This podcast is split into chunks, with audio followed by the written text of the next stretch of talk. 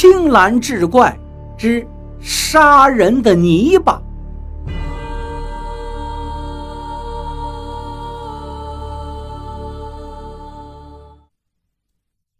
书接上回，梁锦成巍然一笑，道：“对，这也是我心存疑虑之处。今日看了刘三摔那酒罐子，让我明白了一件事，那就是他们一家都醉了，酒醉而乏力。高家夫妇肯定都是喝多了，睡在床上爬不起来。至于老人跟孩子，想来是因为凶手打昏了他们。试想，刘三四十多岁方才成家，又对妻子惧怕的要命，他怎么会买来这些酒呢？还有，他摔的两个酒坛子分明是空的，一滴酒都没有。这说明什么？说明高子树的这些酒坛子，有些装的是酒，有些……装的是银子，这才能解释这坛子为什么会出现在刘三家里。何元辉听到这儿已是佩服的五体投地。大人，可惜的是这刘三疯了。梁锦成摇摇头道：“不不，是刘三，他充其量不过是个知情人。他如果有那样的胆子，也不会就此发疯了。”肯定是他看到了凶案现场，惊吓过度造成的。他为什么半夜去取篮子？很显然，那是凶手让他去的。凶手让他去看看高家人是不是死了。那个凶手，想来就是他的妻子何立正。你不是说过吗？那个女人身高力壮。何元辉失声叫道：“啊！可惜让他给跑了。”梁锦成又是巍然一笑，道：“他跑不了。走，回县衙看看圆通大师。”丁长风傻傻的看着梁锦成，他不明白，案子都查到这种程度了，怎么突然间又要离开？等梁锦成和丁长风一行人来到路口。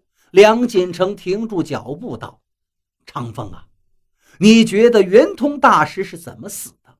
有头绪吗？”丁长风摇摇头。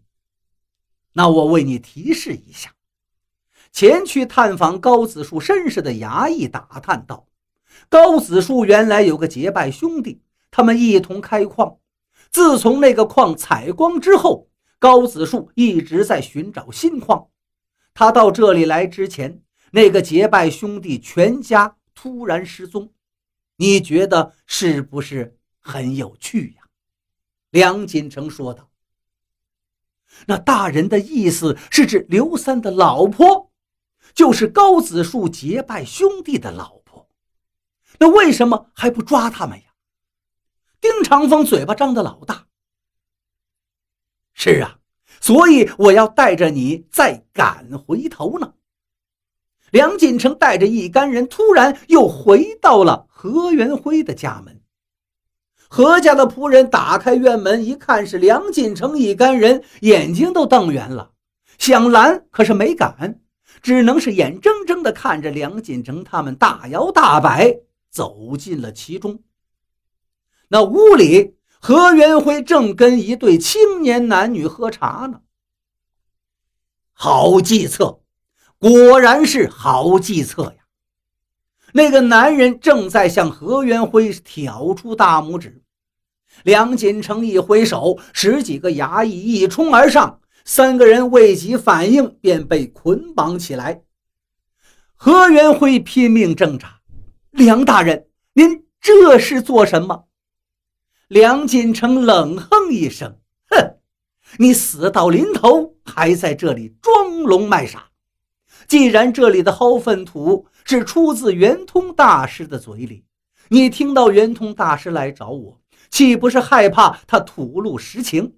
试想一下，长风告诉我圆通大师来找我的时候，有几个人在我身旁？那不就是你吗？有个女人去见圆通大师，可是大师又是被掐死的。你敢说不是他吗？他假扮成女人，蒙了面，又查抹了香料，目的就是糊弄了店小二，让店小二误以为是女人来杀了圆通。他是一位得道高僧，牵扯上了女人，为死者避讳，你肯定以为我不能再查下去了，对吧？你这个如意算盘打的是真好啊！实话告诉你，在你说不清楚高子树的来历时，我就怀疑你了。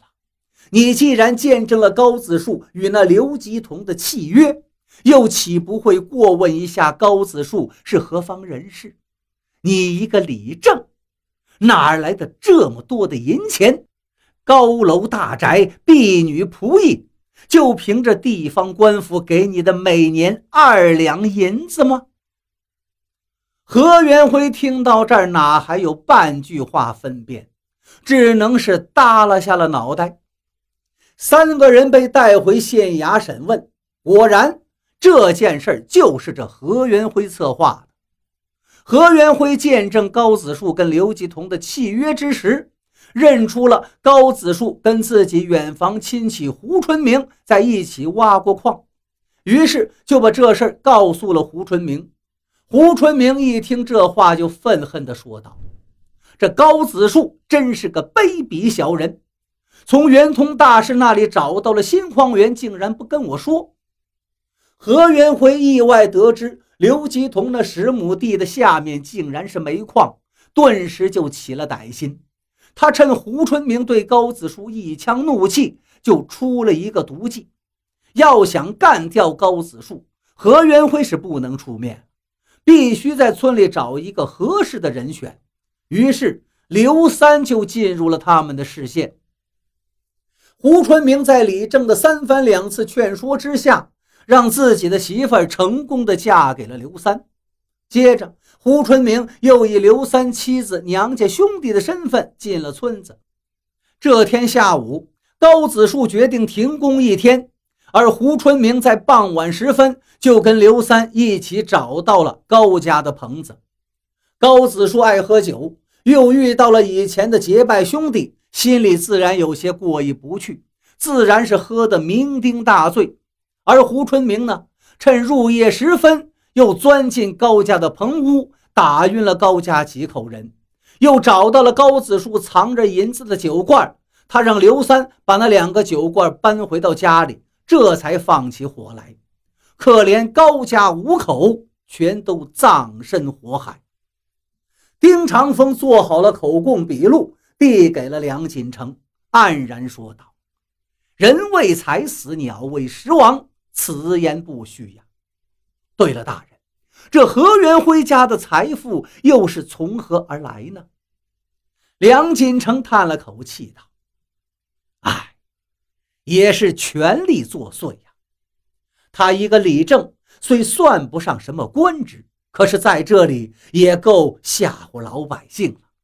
三年清知府，十万雪花银，就连小小的李正都能盘剥百姓，谋到横财。”我这大清国，焉能不亡啊！